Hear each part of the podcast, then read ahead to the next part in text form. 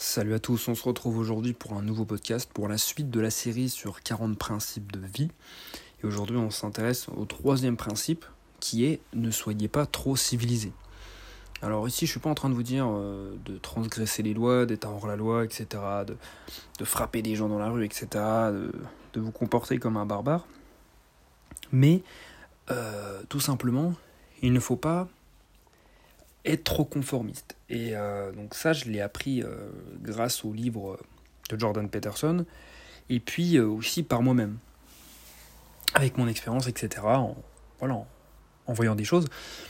On est dans une société voilà, où ça va être assez négatif, mais on est de plus en plus confronté à la violence. Et donc, si on est trop civilisé, si nous, de notre côté, on s'adoucit trop, eh bien les gens qui veulent nous faire du mal, là récemment, il y a un mec à Annecy qui a planté les gens, eh ben, des enfants d'ailleurs, eh ben euh, si on est trop civilisé, on va pas forcément savoir comment réagir. Et c'est pour ça que dans de nombreux podcasts, par exemple, j'explique que il faut faire un sport de combat parce que ça permet de, conserver un peu cet instinct de survie euh, que vous avez en vous, euh, de d'avoir cet esprit un peu de qu'avaient vos, vos, ancêtres. Hein. Il y a des même qu'avait l'homme préhistorique, cette capacité à pouvoir se défendre et combattre on est, enfin pour moi c'est très important de savoir se battre, pas pour euh, voilà se, battre en sortant le week-end ou faire peur à tout le monde, euh, savoir se battre pour euh, être capable en fait de se défendre si quelque chose arrive à, l'un de vos proches et que vous êtes là, ou même que vous êtes seul.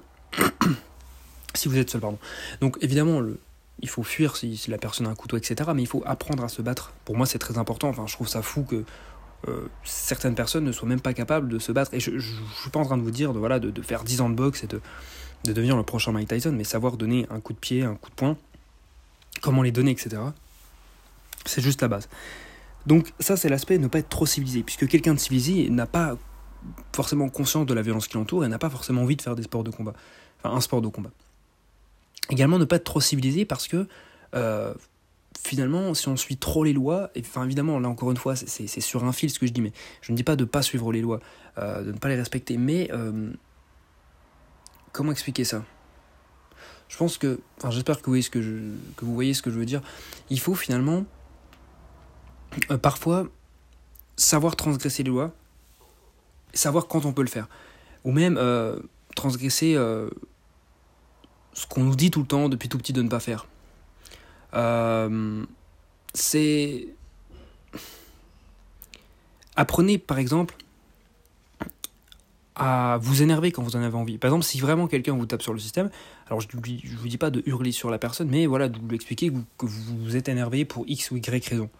Ça, c'est quelque chose. Mais quelqu'un de trop civilisé, ici, il est important le trop. Quelqu'un de trop civilisé ne va rien dire, va se laisser marcher dessus, va essayer de brosser l'autre dans le sens du poil, de trouver un terrain d'entente. Mais à un moment, il n'y a plus de terrain d'entente quand vous vous faites marcher dessus. Et donc, être trop civilisé, c'est se faire marcher dessus en grande partie. Être trop civilisé, c'est dire oui à tout. Être trop civilisé, c'est, par exemple, euh, donner euh, tout le temps raison à l'autre. Être trop civilisé, c'est se rabaisser. Être trop civilisé, c'est s'autoflageller, se, se, se, marcher dessus, se laisser marcher dessus.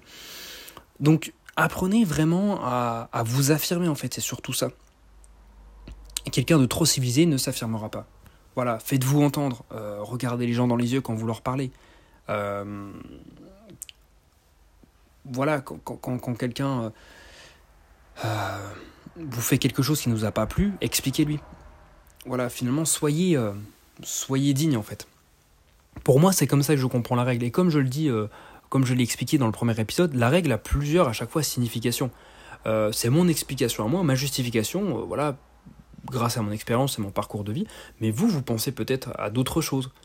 Euh, peut-être que ce que j'ai dit là, ça vous, vous n'avez pas du tout pensé à ça, ou alors vous avez pensé à certaines choses, oui, mais vous aviez d'autres exemples. Donc c'est ça aussi qui est intéressant dans ces règles. Vous pouvez en tirer les leçons que vous voulez, en vous inspirant de ce que j'ai dit ou pas, et, mais en tout cas, vous pouvez réfléchir dessus, sur toutes ces règles. Et donc ça, c'est intéressant. Donc au total, il y en a 40. Aujourd'hui, c'était la troisième. On se retrouve demain. Alors, j'avais déjà dit ça la dernière fois, mais j'ai eu, un, un contretemps. Mais là, on se retrouve demain.